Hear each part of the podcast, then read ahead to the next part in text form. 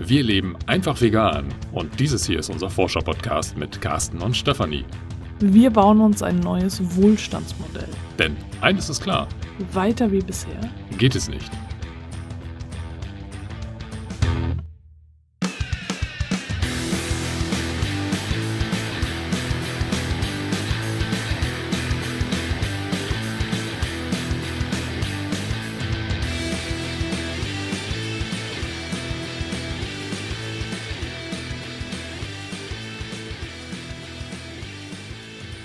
Carsten und ich haben festgestellt, wir müssen über Arbeit reden. Ja, genau. Lass uns über Arbeit sprechen. Arbeit, so wie wir sie heute empfinden. Also müssen wir ein bisschen abgrenzen.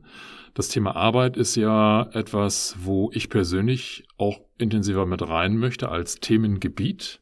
Auch hinsichtlich der Frage, wie könnte das denn oder wie sieht denn ein neues Wohlstandsmodell aus und, und wie wirkt sich dort Arbeit aus? Wie sieht dort Arbeit aus? Heute geht es erstmal darum, wie wir Arbeit aktuell in unserem heutigen Kontext sehen, was wir mit Arbeit verbinden, inhaltlich, aber auch mit dem Begriff Arbeit an sich.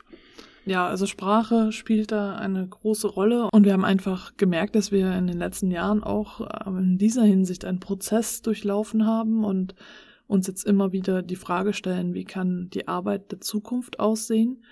Bei mir konkret ist es ja seit fünf Jahren oder mehr als fünf Jahren so, dass ich versuche, mir selbstständig etwas aufzubauen, womit ich äh, Geld verdienen kann, unseren Lebensunterhalt eigentlich auch bestreiten kann und was aber trotzdem etwas ist, was mir Spaß macht, was ich gerne mache und womit ich auch anderen helfen kann. Das heißt, als ich vor fünf Jahren beschlossen habe, meine Selbstständigkeit umzustellen und nicht mehr nur der Frage nachzujagen, womit kann ich am besten Geld verdienen, sondern wem kann ich wie am besten helfen und dann nachgelagert damit Geld verdienen,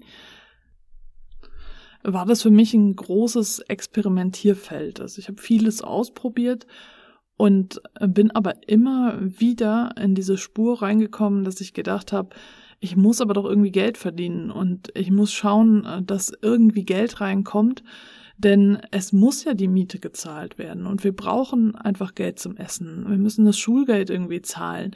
Äh, und wenn ich jetzt, äh, was das Ziel eigentlich immer war, Carsten als Vollzeitverdienerin ablöse, weil Carsten nun mal schon seit Ewigkeiten arbeitet, wir sprechen da gleich nochmal drüber, ist das ähm, und eben nicht so glücklich damit ist und ich es nur fair fände, wenn ich tatsächlich jetzt auch mal Vollzeit arbeite arbeiten würde.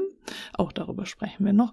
Jedenfalls äh, war da der Gedanke, äh, dann auch, ja, äh, es muss dann auch die Krankenversicherung gezahlt werden, denn wenn ich selbstständig bin, muss ich die ja selber zahlen. Und irgendwie ähm, sind da einfach immer Ausgaben, die auch irgendwie bewältigt werden müssen. Und so bin ich immer wieder in diese Schiene reingeraten, dass ich gedacht habe, hey, ja, ich gebe ganz viel und ich gebe ganz viel kostenlos und ich mache das gerne, aber irgendwo äh, muss doch dann auch mal ein Geldwert dastehen. Und das hat mich dann immer wieder von dem Weg abgebracht, an erster Stelle zu überlegen, wem kann ich wie helfen. Und äh, da stehe ich im Moment auch wieder an diesem Punkt, an dass ich darüber nachdenke, wie ich das alles in ein gesundes Verhältnis setzen kann. Also ich gebe gerne und viel und auch gerne und viel kostenlos. Nur wie gesagt, im Hintergrund lauern dann doch irgendwie diese Ausgaben, die wir monatlich tätigen müssen. Und ja, ich bin jetzt in der sehr privilegierten Lage, dass Carsten eben der Vollzeitverdiener ist und ich deswegen mich hier ausprobieren darf und ich einen Weg finden kann irgendwie, wie ich äh, jetzt dann tatsächlich auch etwas zu unserem Lebensunterhalt beitragen kann, finanziell. Aber äh, ich habe den Weg noch nicht gefunden. Ja, und ein sehr interessantes Detail in dieser ganzen Thematik äh, ist ja, dass wenn ja, ich sag jetzt mal, Unternehmensgründer und Gründerinnen ja, ähm, antreten, dann steht da weniger die Sinnfrage, sondern tatsächlich die Gewinnerzielungsabsicht mhm. im Raum. Das ist ja auch das, wo nachher im Rahmen von Steuererklärungen drauf geguckt wird. Also ähm, du, du bist ja quasi gezwungen, äh, eine Gewinnerzielungsabsicht erkennbar zu machen, was auch immer das ist. Also der Begriff ist ja sehr auslegungsfähig, aber äh, am Ende des Tages ähm, ist ja immer die, die Abwägung zwischen, ja, macht meine Arbeit eigentlich Sinn oder erziele ich damit einen Gewinn? So, und, und wenn, wenn die Frage darauf, äh, oder beziehungsweise äh, im Grunde genommen ist die Antwort schon vorgegeben, also du musst in erster Linie einen Gewinn erzielen, ja? weil alles andere ähm, führt dann letztendlich zu Problemen mit dem Finanzamt, weil die dann äh, am Ende des Tages irgendwann mal sagen könnten, pass mal auf, wir beobachten das jetzt schon über, keine Ahnung, x Jahre, so langsam ist mal gut mit deiner sinnhaften Arbeit, jetzt muss langsam mal ein Gewinn erfolgen, weil sonst ist das Liebhaberei. Ne? Dann wird dir quasi der Status eines Gewerbes in irgendeiner Art und Weise aberkannt. Und ähm, mehr als Hobby dann dargestellt. Und das ist ja auch etwas, wo äh, wir jetzt, ähm, also Stefanie und ich in den letzten Jahren immer stärker sag jetzt mal, ein Bewusstsein äh, bekommen, was, was diese Sinnhaftigkeit von Tätigkeiten, auch von, von Einkommenstätigkeiten betrifft. Ja, also ich, ich äh, leite jetzt mal mehr oder weniger nochmal stärker auf meinen Bereich über. Also auch für mich hat sich im Rahmen der letzten Jahre der Begriff Arbeit, der Begriff Sinnhaftigkeit und der Begriff auch Erwerbsarbeit ja schon, schon weiterentwickelt oder ich, ich verstehe darunter etwas völlig anderes als das, was ich vielleicht vor fünf oder zehn Jahren noch gedacht habe. Und da muss man vielleicht so ein bisschen in meine Biografie schauen. Ich äh, bin, ja, ich habe ähm, damals vor einigen Jahren mal ein, ein nebenberufliches Studium angefangen, was mir Qualifikationen verschafft hat, um auch in Führungspositionen aktiv zu werden. Und habe auch auf Basis dieses Studiums dann tatsächlich zu dem Zeitpunkt meinen ersten Führungsjob bekommen. Das war total toll. Man fühlt sich dann ja auch geadelt, meine Güte, man ist so Führungsperson und trägt auf einmal Verantwortung. Man ist nicht nur einfach nur Kollege, ne? man, man ist jetzt Führungskraft. Also da spricht auch ein so ein Ethos mit, ne? der ähm, vielleicht im eigenen Unternehmen dann auch nochmal so ein bisschen spürbar, weil es gibt dann schon so ganz klare Abgrenzungen. Ne? Also Führungskräfte werden tatsächlich nochmal so ein bisschen anders behandelt und gesehen als normale Mitarbeiter. Ähm, und letztendlich spiegelt sich das auch im Gehalt wieder. Ne? Also ich habe also Stantepede von, von heute auf morgen also einen Gehaltssprung mitbekommen, wo der Geschäftsführer gesagt hat, ja klar, also Führungskräfte verdienen bei uns mindestens das, das bekommst du jetzt auch. Er sagt mir ja nicht nein. Ne? Und das ist dann natürlich auch so ein bisschen gekoppelt mit einer Erwartungshaltung. So, und dann kommt auch hinzu, dass äh, das war mir damals passiert. Äh, klar bist du dann, äh, oder war ich relativ frisch in der Materie drin, war auch so ein bisschen wissbegierig, wollte da ein bisschen mehr rein, hab gedacht, boah, super Führungskraft, ne, das ist auch so, so ein bisschen ähm, ja, vielleicht eine berufliche Zukunft, auch wenn ich mich nie irgendwie als so karrieregeilen Yuppie gesehen habe, aber ähm, für mich war dann schon klar, das ist so der, der Ersteinstieg und das will ich in Zukunft dann auch gerne weiterhin ausbauen, dass ich Führungspositionen dann auch in Zukunft äh, ähm, bekomme. Und dementsprechend habe ich auch angefangen, mich in dieser Management und, und äh, Führungskraftliteratur, nenne ich sie jetzt mal, so ein bisschen einzulesen und habe gemerkt, da ist überall, das, das Ganze ist so, so mit, mit Pathos und Ethos, äh, also so, so mit, mit so einem Ethos überladen und ähm, du bist halt irgendwo so eine Vorzeigeperson, ähm, ja, will nicht sagen so Leistungsträger, ne? Also da, wenn, wenn ich Leistungsträger höre, fällt mir mal ein, Leistung muss nicht getragen, sondern erbracht werden und so, ne? Äh, aber das ist so schon schon so ein, so ein Selbstbild, was äh, zumindest so in dieser Managementliteratur häufig aufgebaut wird, dass du als Führungskraft der Erste bist, der im Büro ist und der Letzte äh, bist, der das Büro verlässt, um eben als Vorbildfunktion für deine Mitarbeiter, für dein Team zu wirken. Ähm, und da kommen halt noch ganz viele andere Aspekte mit rein, aber ähm, für mich war einfach so dieser, dieser Anspruch, dieser Ethos, der dahinter steht, ähm, so eine treibende Kraft. Im Positiven, aber auch ganz, ganz stark im Negativen, weil da bin ich nachher auch dran eigentlich schon kaputt gegangen. Ähm, weil ich später im beruflichen mh, mm, Werdegang dann festgestellt habe, ich habe da Ansprüche, die ich in dem beruflichen Umfeld eigentlich gar nicht erfüllen kann. Das waren im Grunde genommen Ansprüche an mich selbst, die entsprangen eigentlich ja vielleicht meiner Prägung, vielleicht dem, was ich gelesen habe, vielleicht auch dem, was ich gedacht habe, was ich erfüllen muss. Aber es waren halt so Spannungsfelder, da wo ich äh, in, in der Art und Weise, wie ich agieren konnte, eigentlich gar nicht glücklich geworden wäre. Selbst unter optimalen Bedingungen nicht. So, und ich habe aber trotzdem immer noch versucht, diesen Anspruch irgendwie umzusetzen und habe dann auch Phasen gehabt, ähm, ich weiß nicht, ob es ein Burnout war, aber ich ähm, habe mich einfach total ja, ausgefressen gefühlt. Also war, war, war keine Energie mehr da. Ne? Ich bin nach Hause gekommen und das Einzige, was ich hätte machen wollen, war einfach aufs Sofa legen und vom Sofa dann ab ins Bett. Nur am nächsten Tag dann genau die gleiche Schleife wieder durchlaufen zu können. Ne? Also ich bin da, bin, bin, bin diesem Anspruchsdenken dann so zum Opfer gefallen. So, und das Anspruchsdenken wurde damals bei mir noch ähm, ganz stark gefüllt und auch gefüttert von äh, der Ansicht, dass ich mich über meinen Beruf nicht nur identifiziere, sondern auch entwickle. Also meine, meine Persönlichkeitsentwicklung war ganz stark mit meinem beruflichen Aspekt verbunden. Wenn ich jetzt irgendwie etwas versucht habe, um, keine Ahnung, weitere Fähigkeiten aufzubauen, sei es jetzt irgendwo ein bestimmter ähm, fachlicher Kenntnisstand oder vielleicht auch Soft Skills, wie das der häufig genannt wird, dann hat das immer erst den Fokus, ja, das hilft mir beruflich. Dann komme ich besser mit beruflichen Situationen klar, mit, mit Konflikten, mit Spannungsfeldern. Ich komme fachlich tiefer mit rein. Ich kann mit Kollegen besser äh, diskutieren, wie auch immer. Also es hatte immer und vornehmlich immer diesen beruflichen Aspekt. Und gleichzeitig hatte ich diese berufliche Ebene als ähm, Ebene der, der Erfüllung gesehen. Also ich habe viel von, von meinem Selbstbild tatsächlich aus meinem beruflichen Wirken herausgenommen. Ich war im Grunde genommen so schon stark mein Beruf und habe mich persönlich, meine eigenen Bedürfnisse eigentlich teilweise völlig ignoriert und äh, nur in, äh, ja so agiert, dass ich, dass ich tatsächlich die Bedürfnisse, die oder die, den Bedarf oder, oder das, was ich so beruflich wahrgenommen habe, das zu erfüllen und dort auch meine Anerkennung herzubekommen. So. Und äh, das sehe ich heute drastisch anders.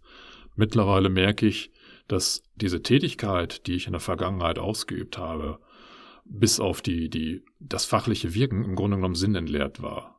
Also fachliches Wirken ist insofern sinnvoll, als dass man gerade mal im Team oder im, im Unternehmenskontext mit, mit äh, Menschen agiert und äh, von denen eine bestimmte Rückmeldung bekommt bei mir, ich bin in der IT tätig, das heißt, ähm, also an einer sehr zentralen Funktion, von der viele Personen oder alle Personen in einem Unternehmen dann profitieren, habe ich natürlich auch aus allen Fachrichtungen irgendwie Feedback bekommen und hatte so auch ein Gradmesser, wie gut ist eigentlich das, was meine Arbeit jetzt nach außen strahlt. So, und äh, da habe ich auch viel Anerkennung rausgezogen, weil ich einfach gemerkt habe, dass durch die Systeme und Techniken, die ich dort verwaltet, optimiert oder eingeführt habe, kam entsprechend auch häufig positives Feedback. So, und das hat mir mal geholfen, mein eigenes Selbstbild irgendwie ja, weiter aufrechtzuerhalten. Aber letztendlich ist es eine sinnentleerte Tätigkeit, weil egal in welchem Unternehmenskontext, ich habe immer für, nenne es das mal so ein bisschen abschätzig, profitorientierte Unternehmen gearbeitet. Die geben zwar immer vor, dass deren Zweck darin besteht, den Kunden die bestmögliche Dienstleistung oder das tollste Produkt zu präsentieren.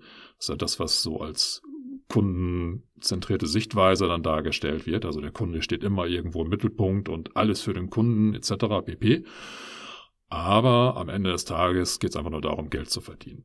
Der Kunde ist dann nur Mittel zum Zweck und der Mitarbeiter eigentlich auch nur ein Rädchen in diesem ganzen Gewirr, egal auf was für einer Stufe, aber ähm, es geht letztendlich darum, ein Unternehmen so gut zu strukturieren, dass möglichst viel Gewinn auch langfristig da ist. Ne? Weil ich sage jetzt mal, Unternehmen, die in Gründerhand sind, ist der Fokus langfristiger ausgelegt. Bei Unternehmen, die in AG-Sicht äh, Aktien Werte, Dividenden, keine Ahnung was irgendwie im Fokus haben, sind da die Zielsetzungen kurzfristiger gesetzt, ähm, was, was jetzt die Gewinnerwartung betrifft. Aber am Ende des Tages geht es einfach nur darum, äh, ja, möglichst viel Geld zu verdienen. Ja, das ist aber auch was, äh, wo wir nochmal zwei Bücher besprechen werden, wo das dann auch nochmal vorkommt. Genau das. Das heißt, das brauchen wir jetzt hier nicht so weit zu vertiefen. Über unsere Konsum- und Geldgeschichte äh, sprechen wir ja auch im Wir Konsumkinder-Podcast. Da kannst du es nochmal ganz detailliert äh, dir anhören, wie wir so geworden sind, wie wir sind. Und ich erzähle da auch, dass ich Kommunikationsdesign studiert habe Und für mich war das immer so damit verbunden, dass ich dann später in der Werbung arbeite. Also es war irgendwie klar, 90 Prozent derer, die äh, Kommunikationsdesign studieren, gehen nachher in eine Werbeagentur. Egal ob jetzt online oder offline. Jedenfalls habe ich damals äh, mein Praxissemester ja auch in einer Internetagentur gemacht und da dann mein Handwerk gelernt, wie ich Internetseiten schreibe da habe ich auch den Unterschied zwischen Internetseiten schreiben und programmieren genauer gelernt. Also was Carsten kann, ist programmieren, was ich kann, ist HTML und CSS schreiben. Das kann ich aber auch. Ja. und vielleicht ein bisschen PHP. Ähm, ja, es, es ist tatsächlich so, ich habe einfach gemerkt auch, dass ich das mit dem Verkaufen nicht gut kann. Ich hatte damals ja einen Nebenjob äh, dann im, bei O2 und musste da Verträge und Vertragsverlängerungen und Prepaid und was auch immer verkaufen und möglichst auch immer noch Zubehör dazu verkaufen. Das heißt, es ging immer nur ums Verkaufen und ich habe das auch im Wir Konsumkinder Podcast erzählt. Ich hatte da wirklich Albträume davon, dass ich alleine im Verkaufsraum stehe und es voll und alle wollen äh, was kaufen. Ich bin die einzige Verkäuferin und ich muss Verträge verkaufen, Verträge verkaufen, Zubehör verkaufen und das ist alles, ich muss die ganze Zeit verkaufen, verkaufen, verkaufen und ähm, das waren äh, Albträume, die mich regelmäßig geplagt haben und nach dem Studium äh, wollte ich auch äh, tatsächlich mich nicht sofort selbstständig machen. Das habe ich ja auch nicht gemacht. Nach dem Studium habe ich aber ganz selbstverständlich mir ähm, einen Job in einer Werbeagentur gesucht. Also ich habe sowieso mich bei verschiedenen Agenturen beworben, aber dann bin ich bei einer Agentur gelandet, die eben auch online und offline machte, also online und print und äh, war dann da als Account Managerin tätig, ein Beruf, den ich vorher nicht kannte. Und wo ich heute auch sagen würde, okay, das passt so in ähm, die Reihe der Berufe, die eigentlich kein Mensch braucht. Und da war ich auch super unglücklich, weil mir das einfach nicht liegt, dieses ähm, jetzt, es geht nur um Zahlen und nur ums Verkaufen. Aber ich war die ganze Zeit in dieser Welt so drin. Es muss so sein. Du musst halt äh, Geld verdienen. Und das, nur das ist Arbeit. Und äh, so äh, damals war ja 2008, 2009 gerade äh, die Wirtschaftskrise und da war es halt schwer äh, für mich irgendwo anders einen Job zu finden ich habe es versucht, aber ich habe es halt damals nicht geschafft und dann habe ich mich ja selbstständig gemacht. Aber auch mit diesem Fokus, okay, womit kann ich jetzt am besten Geld verdienen? Und letztlich ist ja wirklich dieses, okay, du musst jetzt Geld verdienen, du musst irgendwie das schaffen. Damals hatte ich auch schon äh, ein ganzes Portfolio erstellt. Meine Internetseite sah alles perfekt schon aus, aber ich hatte keinen einzigen Kunden. Aber was ich angeboten habe, war halt schon perfekt. So, ne? Aber äh, mit der Akquise hat es bei mir immer gehapert. Und jetzt erst so nach den vielen Jahren, wo ich das alles reflektiere und alles kritischer sehe und auch den Begriff Arbeit und was da so hintersteckt, erkenne ich einfach, dass ähm, es klar ist, warum mir das alles nicht liegt, warum das eigentlich niemanden von uns liegen sollte, wirklich äh, Dinge zu vermarkten, die kein Mensch braucht. Oder, also in dem Fall, ich habe ja schon Dinge hergestellt, sage ich mal, oder angeboten, die gebraucht wurden, aber jetzt nicht so dringend. Und mein Fokus lag halt immer auf dem Verkaufen. Und das aber auch, äh, ich habe ja dann Probleme mit dem Finanzamt bekommen, weil ich eben keine äh, schwarzen Zahlen, ich habe gerade überlegt, was ist das richtige Wort, grüne, haha, äh, keine schwarzen Zahlen geschrieben habe und mir das Finanzamt dann gesagt hat, ich hätte ähm, mir einen reichen Mann geangelt und würde irgendwie mit meinem ähm, Business versuchen, unseren, also irgendwie einen Steuervorteil rauszuschlagen, obwohl ich echt gestrampelt habe und gekämpft habe und versucht habe, mich da zu etablieren und alles Mögliche ausprobiert habe. Also genauer erzähle ich, kannst du das im Wir Konsumkinder Podcast nachhören. Ähm, jedenfalls äh, es, es war so ungerecht. Und trotzdem habe ich dann gedacht, okay, du musst es machen, du musst es für das Finanzamt machen. Und ich habe dann, äh, ja, ich habe eine ganze Zeit lang versucht, für das Finanzamt mein äh, Business aufzubauen, damit das Finanzamt endlich erkennt, dass ich Geld verdienen kann. Ja, diese Prägung, äh, nur das, was Geld abwirft, zählt. Das ist ja sehr tief bei uns verankert. Ne? Und ähm, es geht ja auch daraus hervor, dass wenn wir zum Beispiel im, im Kindesalter schon mal sagen, was willst du denn eigentlich werden? Ne? Dann geht's auf den Beruf und der Beruf ist immer mit dem Geldverdienen verbunden. Ähm, und ja, auch im heute im Alltag, ne, wenn man irgendwie Bekannten oder sowas äh, nach längerer Zeit wieder begegnet, dann äh, kommt, äh, oder beziehungsweise auch Unbekannten, die man jetzt gerade neu kennenlernt, äh, schwebt ja immer so diese Frage mit, na, und was machst du jetzt? Ne? Und das ist ja jetzt nicht irgendwie so mit was für einem Hobby oder wie sieht's in deiner Familie aus, sondern es geht da wirklich so um die Frage, was für einen Beruf übst du aus? Ne? Also, was arbeitest du? Und das ist halt diese Frage, wovor ich immer Angst hatte, weil ich immer gedacht habe, ich kann doch jetzt nicht jahrzehntelang sagen, ich bin im Aufbau. Ich weiß überhaupt nicht, was ich sagen soll, weil ich einfach immer noch nicht so viel Geld verdiene, dass ich äh, davon leben könnte. Und äh, es ist halt jetzt mittlerweile, reflektieren wir das, Carsten und ich. Und äh, ich erwische mich dabei, dass ich sage, ich habe heute überhaupt nichts gearbeitet, obwohl ich den Haushalt geschmissen habe, mich ums Kind gekümmert habe, und halt alle möglichen Tätigkeiten, Care-Arbeit, Care-Tätigkeiten verrichtet habe, die genauso viel wert sind wie die bezahlte Arbeit auch. Aber es ist so in unseren Köpfen drin, dass wir das so verankert haben, damit ähm, Arbeit also wertvolle Arbeit, die von allen wertgeschätzt wird, ist nur das, wofür du Geld bekommst. Und alles andere ist halt keine Arbeit. Du hast halt dann nichts gemacht den ganzen Tag über. Du hast nichts geschafft, du hast nichts gearbeitet. Und das, das, also wir, wir ähm, erinnern uns da jetzt immer gegenseitig dran, wenn ich wieder da sitze und sage, boah, ich habe nichts geschafft heute. Ich habe einfach nichts gearbeitet heute, dass Carsten dann auch wieder sagt, hey, äh, stopp du, du hast doch hier das alles gemacht und ähm, da sind wir ja auch in so einem Dilemma, dass äh, Carsten äh, Vollzeit arbeitet und eigentlich viel mehr sinnvolle Tätigkeiten machen würde, es aber nicht kann, weil er ja Vollzeit arbeiten muss, damit wir unseren Lebensunterhalt hier bestreiten können, damit wir Miete zahlen und so weiter und so fort. Ähm, nicht damit wir uns irgendeinen Luxus leisten können. Ja, okay, wir haben ab und zu Luxus in Sachen von Essen, dass wir sagen, okay, wir legen Wert darauf, wir kaufen uns jetzt den großen Cashew-Sack, ne?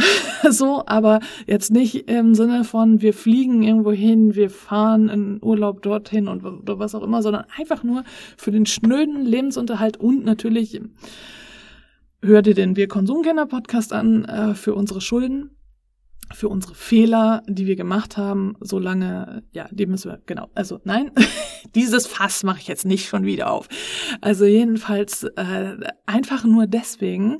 Und das gipfelt dann darin, dass wir abends, Carsten und ich, äh, auf dem Sofa sitzen und beide unzufrieden sind, weil Carsten den ganzen Tag äh, seiner Lohnarbeit nachgegangen ist und äh, unzufrieden ist, weil er nichts Sinnvolles tun konnte und ich den ganzen Tag mich um den Haushalt und das Kind äh, gekümmert habe und keine Zeit hatte, um etwas Sinnvolles zu tun, in dem Sinne, nämlich äh, mich um von Herzen vegan zu kümmern.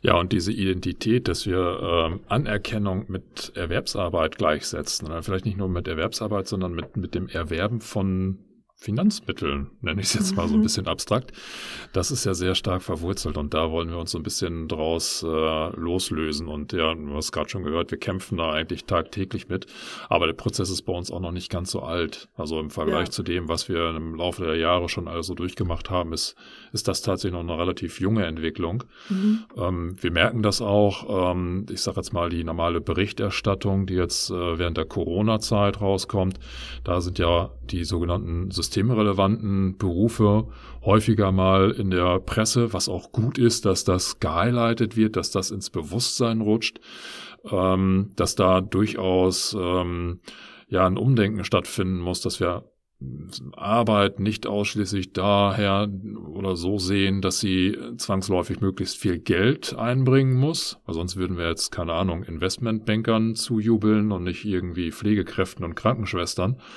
ähm, sondern dass wir Arbeit auch so denken müssen, dass damit auch eine eine Sinnhaftigkeit für einen selbst und für die Gesellschaft, aber auch eine, ähm, ja, etwas, was innerlich ja, zufriedenstellt. Ne? Und das ist äh, dadurch, dass ich mich jetzt hier aus meinem beruflichen Kontext so rauslöse, wo ich sage, so diesen Ethos, den ich da die Jahre lang, äh, jahrelang mit mir rumgetragen und aufgebaut habe, den, den streife ich jetzt langsam ab ähm, bin da auch schon gefühlt auf einem sehr guten Weg und komme tatsächlich an einen Punkt, wo ich sage, okay, das ist für mich eine Erwerbsarbeit. Die muss Spaß machen inhaltlich, also jetzt wirklich einen stumpfen Job, wo ich einfach nur irgendwie Zahlen abtippe oder sowas, da habe ich jetzt tatsächlich keine Lust zu.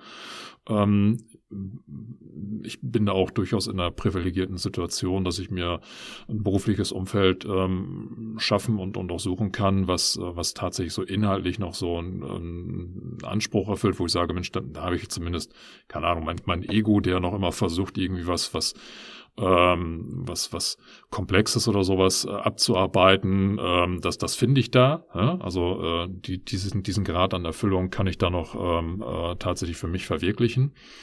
Aber am Ende bleibt immer noch dieses Gefühl, Mensch, du hast den ganzen Tag für etwas gearbeitet, was dir eigentlich gar nicht, also mir persönlich vom Herzen eigentlich gar nichts bedeutet. Ne? Also es ist vielleicht ja, ich weiß nicht, Tetris kam mir so gerade in den Kopf, ne? Das ist ja auch so ein Knobelspiel, aber das, das wäre wieder so Spiel, ne? Also das wäre ja schon irgendwas, was, was ich toll finden würde äh, in einer in gewissen Situation. Ähm, sondern ich, ich habe meine, meine Premium-Lebenszeit, meine Premium-Tageszeit, meine Premium-Lebenszeit für etwas ja tatsächlich verkauft, hergegeben, ähm, was mir eigentlich gar nicht am Herzen liegt. Ne? Mhm. Ne? Klar versuchen Unternehmen immer eine gewisse Mitarbeiterbindung aufzubauen, Teamarbeit, äh, Zusammengehörigkeitsgefühl, man findet dort Bekannte, vielleicht durchaus Freunde. Also äh, Sozialstrukturen äh, werden dort etabliert, aber die ersetzen nicht äh, die den, den, den fehlenden Sinn der eigenen Tätigkeit. Also der Sinn der Tätigkeit erstreckt sich tatsächlich nur auf das, was, was im Unternehmen an, an Arbeit anfällt.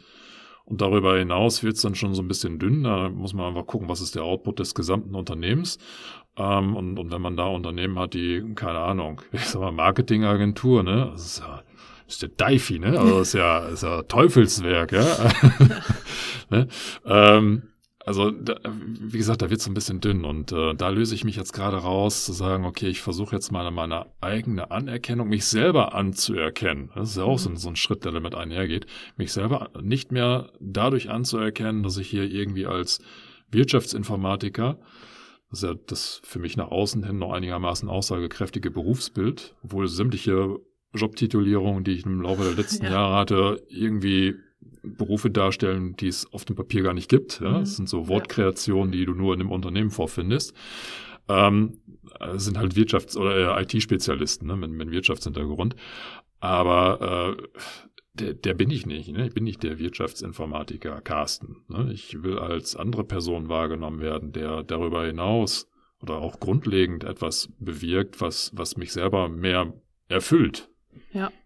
Ich glaube, äh, da ist auch wieder ganz viel diese Frage, was ist wirklich wichtig in deinem Leben? Was ist, also ich meine, du hast bestimmt auch schon mal von äh, dieser äh, Studie, ich weiß nicht, äh, Studien nicht direkt, aber von dieser äh, Pflegekraft, Krankenschwester, ich bin mir nicht sicher, die äh, Sterbende befragt hat, was sie auf dem Sterbebett bereuen oder was auch immer gehört. Und da war ja auch immer nie die Antwort, hey, ich hätte gern mehr gearbeitet.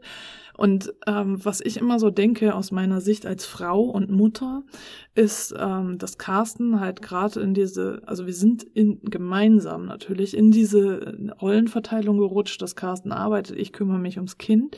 Und Carsten hat dadurch einfach die ersten Lebensjahre fast, also die meiste Zeit verpasst. Die ersten Lebensjahre vom Kind, ja. Ja, ja, genau. also nicht seine eigenen. Meine eigenen habe genau. ich schon noch mitbekommen.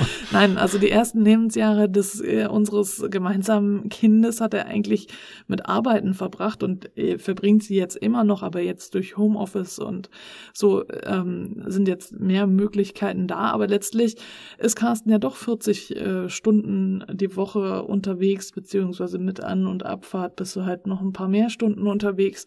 Und äh, die meiste Zeit vor allem halt in den ersten Lebensjahren, als das Kind noch nicht fremd betreut wurde, äh, war das Kind ja nun mal zu Hause und auch diese ganzen Entwicklungsschritte, das alles mitzubekommen, das hast du ja nicht gehabt. Und das ist ja auch gerade dieses Missverhältnis, äh, dass es allen Eltern eigentlich, also den meisten Eltern äh, so geht, dass gerade in der Lebensphase, wo sie halt Eltern werden und Kinder bekommen, am meisten arbeiten müssen. Und dann, äh, wenn sie halt älter werden und die Kinder aus dem Haus sind, ähm, geht es langsam auf die Rente zu und sie müssen gar nicht mehr so viel arbeiten. Und eigentlich müsste es halt andersrum sein, dass du, wenn du halt äh, Eltern wirst, äh, dass du äh, dann äh, die Möglichkeit hast, nur Teilzeit zu arbeiten oder noch weniger oder so und äh, dann eben die Möglichkeit hast, auch dein Kind aufwachsen zu sehen und dich um es zu kümmern. Ja, es geht ja noch nicht mal darum, äh, in jungen Jahren weniger zu arbeiten als in, in äh, älteren Jahren oder höheren Jahren, wie nennt man das? Späteren, späteren Jahren. Genau, äh, also es geht ja prinzipiell darum, grundlegend das Thema der Erwerbsarbeit anders zu definieren. Ja, das auf ja? jeden Fall, aber da sprechen wir ja nochmal dann genau, das mit kommt den noch. Büchern drüber. Genau, ich das ist, äh, das ist tatsächlich, also du, du merkst, es ist uns insgesamt ein Herzensanliegen, dieses äh, Thema Arbeit äh, so breitfächig äh, oder breit gefächert dann äh, zu betrachten und wir werden da auch nochmal mit äh, Zukunftsbildern. Ich weiß es noch nicht. Keine Ahnung, was uns da erwartet. Meine Hoffnung ist, dass ich so Antworten auf Fragen bekomme, wie könnte die Arbeit der Zukunft aussehen. Mhm.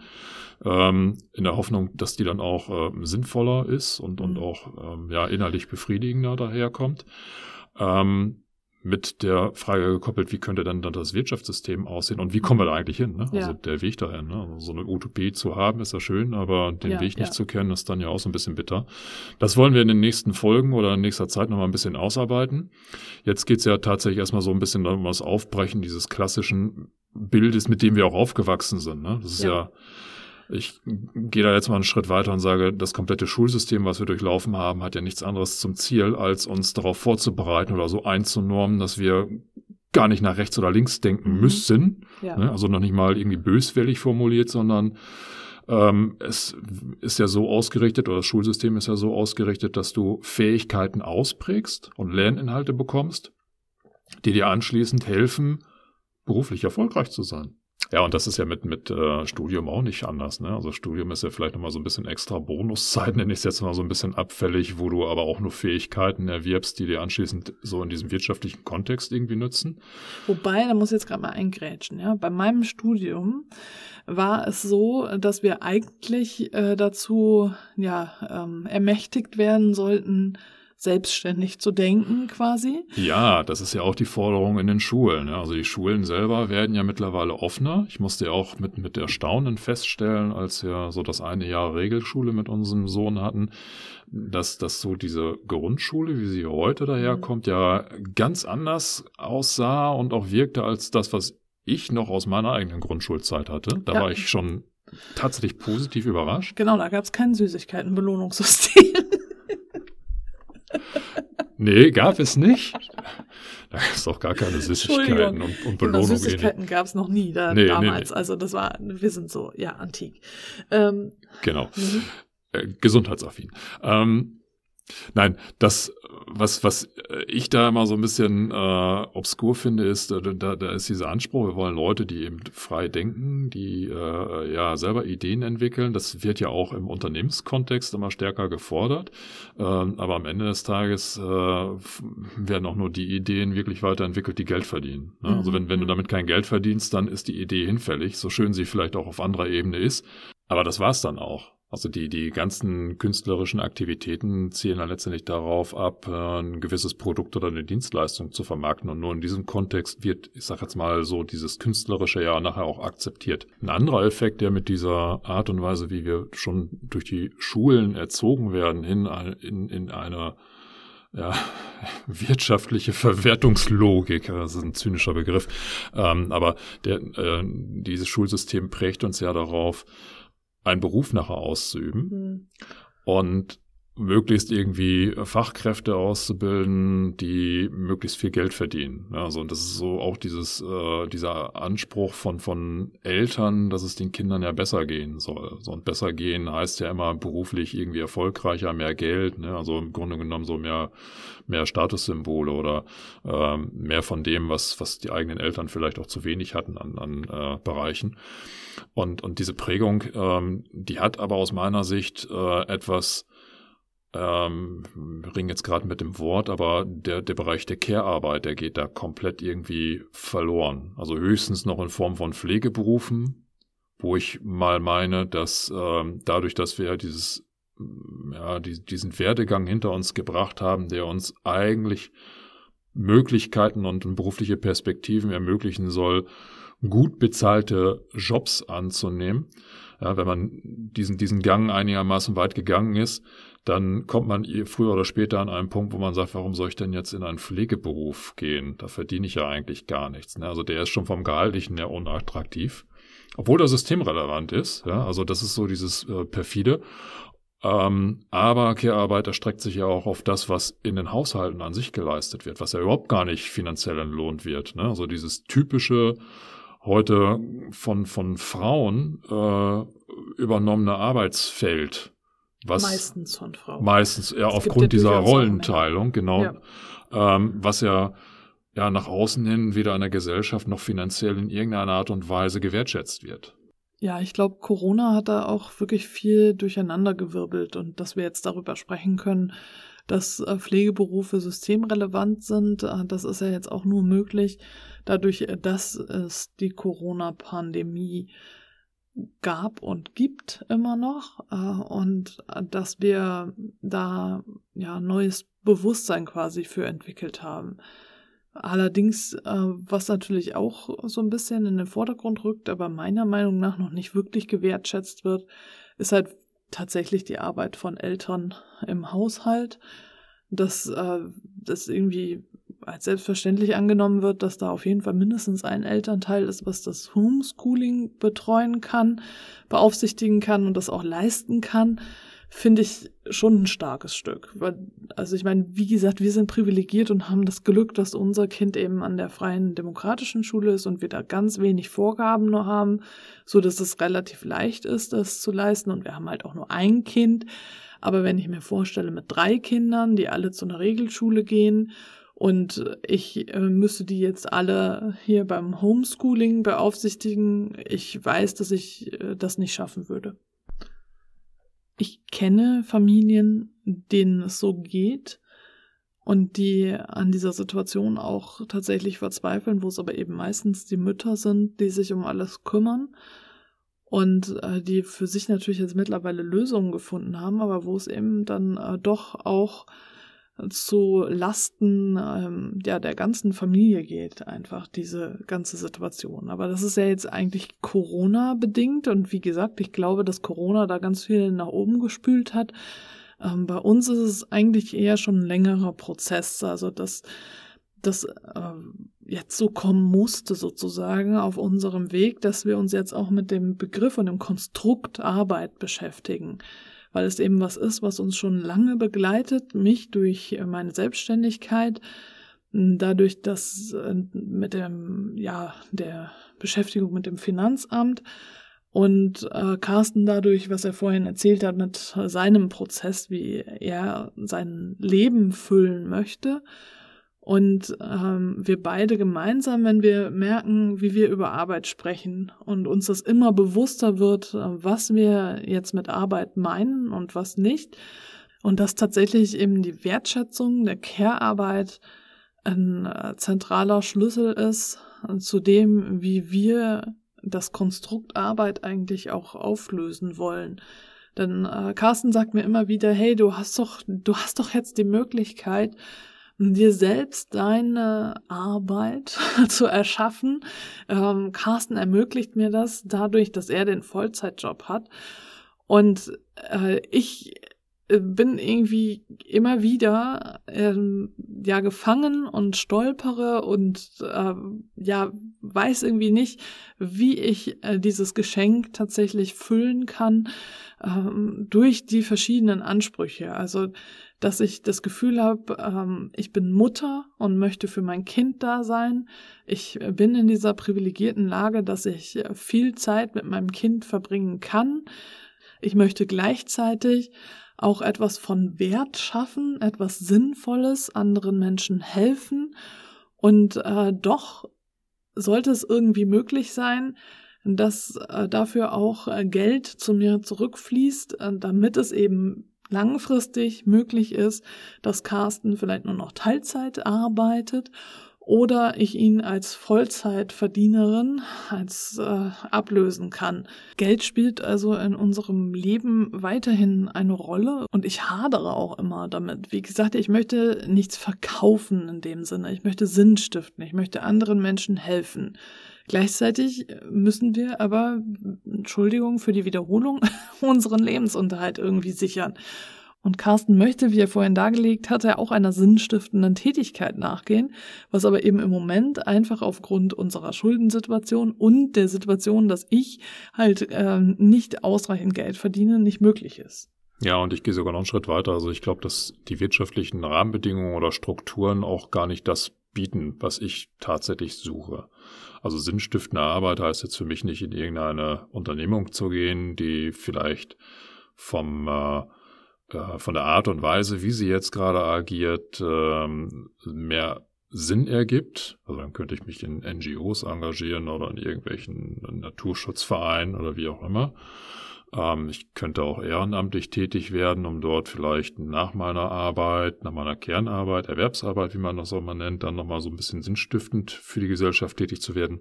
Darum geht's mir gar nicht. Äh, für mich ist wirklich wichtig zu verstehen, wie kann das eigentlich aussehen, dass ich eben meine vorhin schon angesprochene Premiumzeit, ne, auf die Lebenszeit, aber auch auf die Tageszeit bezogen, so einsetzen, dass ich damit gut leben kann, ein gutes Leben für alle auch sicherstellen kann und gleichzeitig dann aber auch ja eine erfüllende und und über mein eigenes Ego-Streben hinausgehende, sinnstiftende Tätigkeit ausüben kann.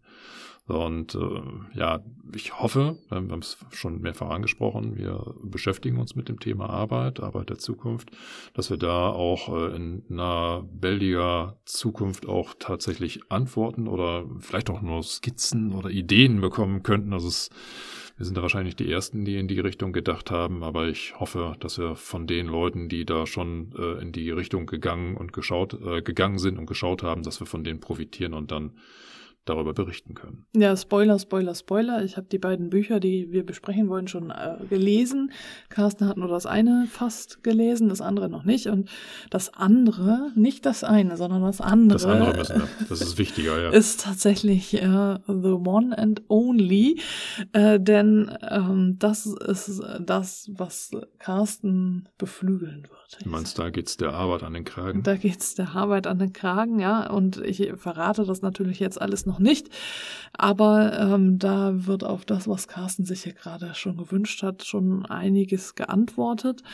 Und ich glaube, was jetzt wichtig ist, das ist, dass wir dieses Konstrukt Arbeit aufbrechen und ähm, auch irgendwie entmystifizieren. Also das ist dann auch wieder historisch äh, bedingt, dass wir schauen, äh, Arbeit, das war doch auch nicht schon immer so. Es ist äh, spannend tatsächlich, äh, dass es immer wieder auch um die Historie geht. Wir denken, das war alles schon immer so. Äh, das ist ja etwas, was ich bei den Milchgeschichten eben auch äh, Schritt für Schritt entmystifiziert und dekonstruiert habe. Und so ist es mit vielen Dingen, die wir heute für selbstverständlich halten, dass das alles nur Konstrukte sind, die in den letzten 100, 200 Jahren sich so aufgebaut haben im äh, Rahmen der Industrialisierung und hin eben zum Kapitalismus, zu unserem jetzigen System und zu diesem Wirtschaftswachstum mehr, mehr, mehr, weil das ja auch alles irgendwie zusammenpassen muss. Und es gilt hier auch wieder, äh, nicht im ähm, ja irgendwas im Kleinen zu beheben, sondern äh, das komplette System Arbeit sozusagen aufzuhebeln und es neu zu denken. Denn äh, so kleine Änderungen, das ist nämlich genau das, was wir ja jetzt versucht haben und was ich auch mit der Selbstständigkeit die ganze Zeit versucht habe, in dem bestehenden System funktionieren einfach nicht. Äh, denn wie gesagt, auch wenn meine Selbstständigkeit daraufhin ausgerichtet ist, dass ich anderen Menschen helfen möchte, muss ich trotzdem eine Gewinnerzielungsabsicht haben, denn sonst gelte ich vor dem Finanzamt als Liebhaberprojekt. Und das ist laut Finanzamt nicht tragbar und wird dann abgestraft. Und das ist eine Logik, der ich die ganze Zeit hinterhergerannt bin, aber die sich mir jetzt langsam so offenbart, dass, ja, das, das sind alles für mich so Erkenntnisse, die jetzt so in den letzten Monaten eigentlich erst gekommen sind letzt, also es ist alles schon so da, aber das ist für uns eigentlich noch ein relativ neuer Prozess und so mit dem Thema Arbeit auseinanderzusetzen. Und deswegen das hier als Auftaktfolge. Du äh, kannst dir auf jeden Fall unseren Wir Konsumkinder Podcast dazu noch so als Hintergrund anhören, um äh, zu erfahren, wie wir, wie das alles so unsere Geldgeschichte und so weiter und das Arbeiten ähm, uns dazu gebracht hat, wo wir jetzt stehen. Und äh, jetzt, wie gesagt, sind wir an einem Punkt angelangt, äh, wo wir daran rütteln, an diesem System und auch eben das Konstrukt Arbeit hinterfragen. Genau, du darfst gespannt sein auf das, was noch kommen wird. Und bevor Carsten jetzt hier ganz voreilig den Schluss einleitet, in diesem Sinne möchte ich mich auf jeden Fall noch äh, bei denjenigen bedanken, äh, die uns zum einen finanziell beim Wir Konsumkinder Podcast schon unterstützt haben. Ganz herzlichen Dank. Danke. Und an alle treuen Steady-UnterstützerInnen. Vielen, vielen Dank. Ihr seid prima. Hey! also, Carsten. Tja, nun denn. In diesem Sinne. In der Metropolregion Hamburg sagt man Tschüss und rutscht nicht aus.